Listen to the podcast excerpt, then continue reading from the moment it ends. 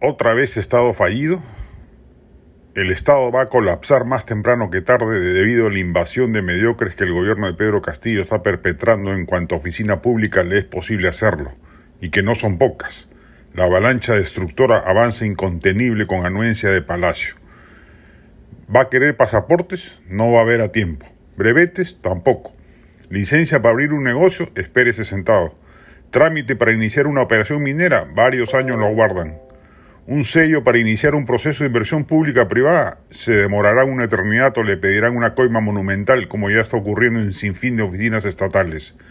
Registro sanitario de marca se le agotará la paciencia mientras se lo otorgan. Citen en salud.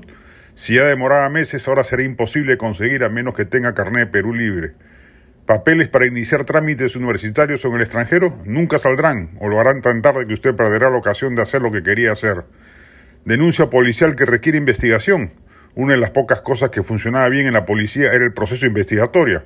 investigatorio. Ahora ha sido desmantelado. Y así en casi todo el Estado peruano. El gobierno va a terminar funcionando como lo hacía la administración regional de Vladimir Cerrón o como han funcionado los gobiernos regionales regentados por la izquierda, Cáceres Yig, Gregorio Santos, etc. Un desastre mayúsculo. Felizmente, aún quedan instituciones centrales vinculadas al manejo económico que el Perú librismo no ha logrado penetrar, como el BCR, el MEF, la SUNAT, etc., y en esa medida la tragedia no es lo mayúscula que podría ser si semejante despropósito ocurriese. Muchos años se habló de que el Perú corría riesgo de ser un Estado fallido, entendiendo Estado como nación, por culpa de la demagogia económica populista de los 80 y la violencia terrorista. Gracias a la apertura económica, la sensatez fiscal y monetaria y luego la recuperación de la democracia, el país gozó de décadas de crecimiento y de mejoría del Estado.